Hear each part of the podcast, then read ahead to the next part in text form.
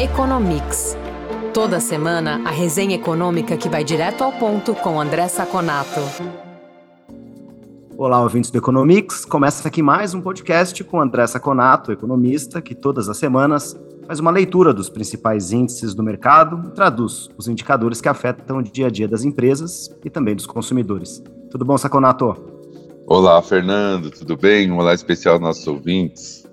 Começando sempre com números nacionais, saiu hoje o IPCA 15, ele ficou em 0,53% em novembro, lembrando que ele vinha de duas quedas e um ligeiro aumento de 0,16% em outubro. Analisando o conjunto, qual que é o retrato, Saconato? Olha, Fernando, sempre lembrando nossos ouvintes que o IPCA 15 é aquele que é medido entre, que foi medido entre 14 de outubro e 14 de novembro. Então ele traz bastante informação sobre o que pa parece que vai ser o IPCA cheio de novembro, né? Essas informações, se a gente abrir esse número que você falou de 0,53, elas não são muito otimistas para o Banco Central, não. Eu vou dizer por quê. Primeiro, alimentos. Alimentos, como nós já falamos em outros programas, é um ponto que é muito caro né, para as pessoas de mais baixa renda, principalmente alimentos dentro do domicílio.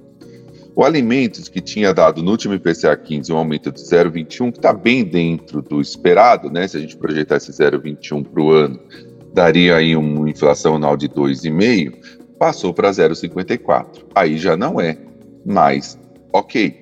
Porque se eu projeto 0,54 para 12 meses, dá uma inflação de próxima de 6%. E ainda isso pode piorar se a gente abrir por alimentação domicílio e fora. Não que a alimentação domicílio tenha mai, maior ou menor importância. O importante é que ela pega muito mais em famílias de mais baixa renda.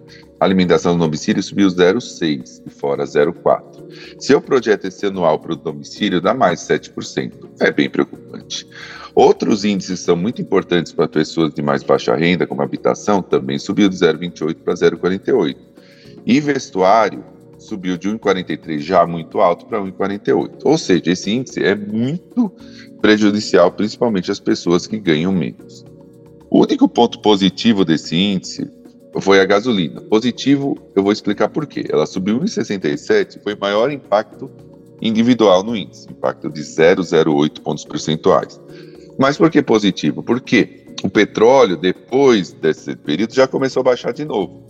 Nós tivemos a, a crise do Covid na, na China, que parece que se intensificou, a guerra na Ucrânia, que também é, tem episódios que parecem nos levar a crer que ela vai se estender por mais tempo. Tudo isso faz, embora o petróleo da Rússia, é, a oferta do petróleo da Rússia diminua, isso significa que as economias vão crescer menos e vão precisar de menos petróleo no inverno. É, a OPEP não respondeu a isso, então provavelmente você já começou a ter e vai ter mais queda de preço do petróleo, o que gera para os próximos uh, índices uma perspectiva mais positiva.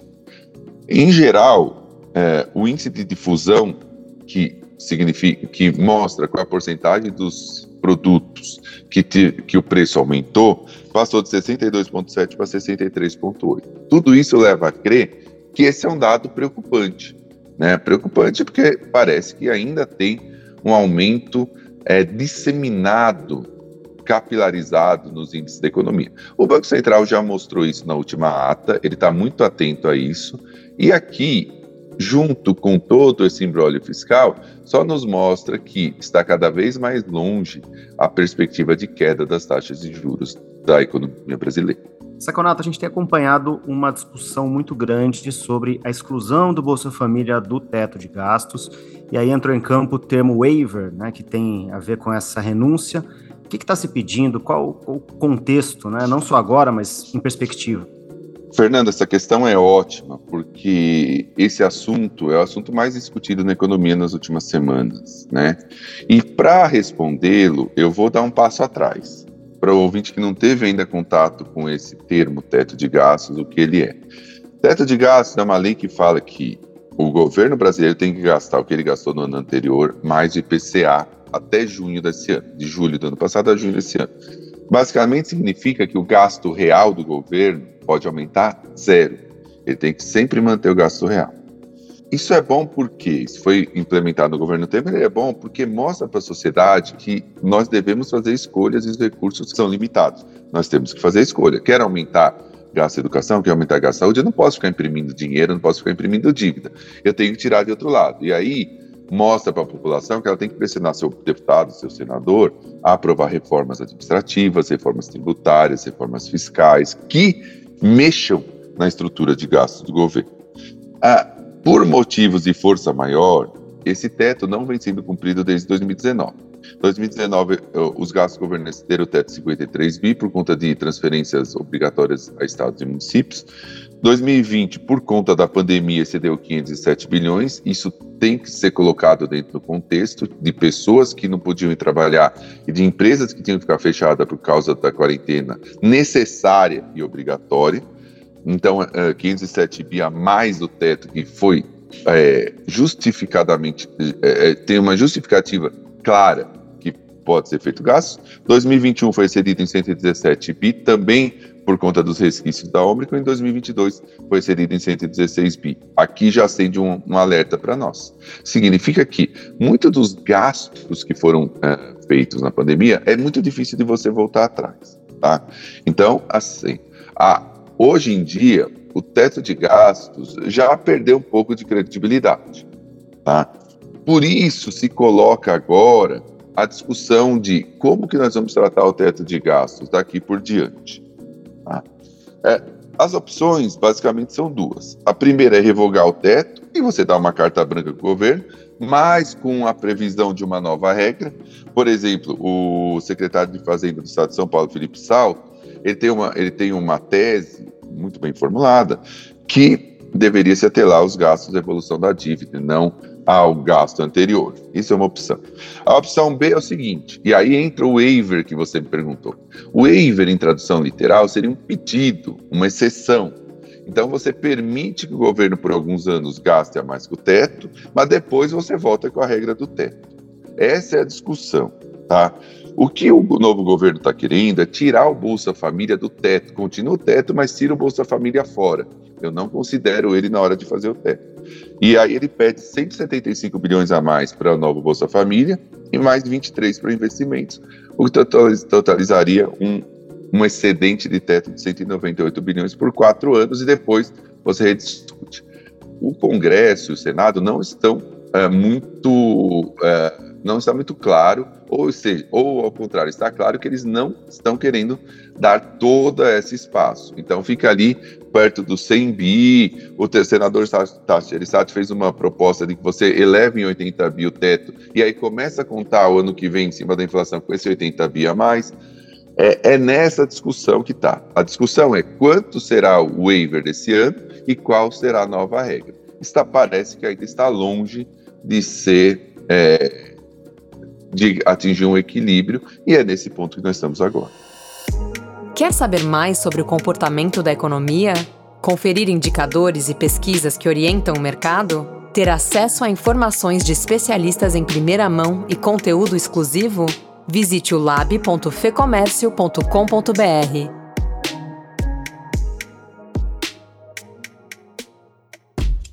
Saconato saiu a ata da última reunião do Fed. Ela dá um sinal de que a equipe econômica pretende reduzir o ritmo de aumento da taxa de juros americana. A maioria dos diretores está convencida que novas altas podem ser importantes, mas elas devem ser mais suaves. É isso?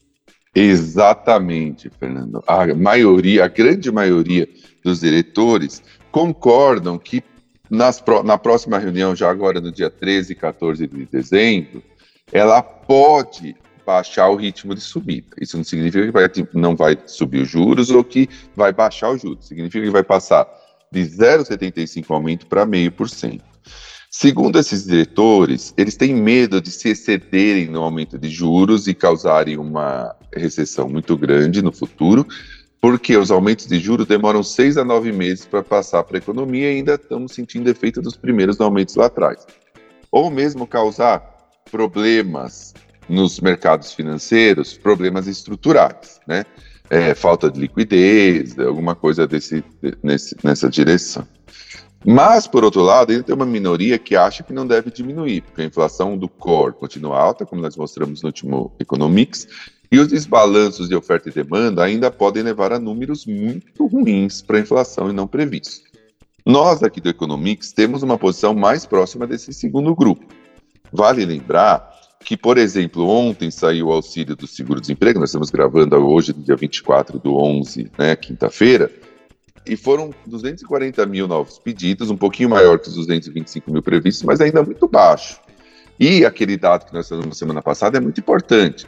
Tem, são 5 milhões de empregados na economia americana para 10 milhões de vagas.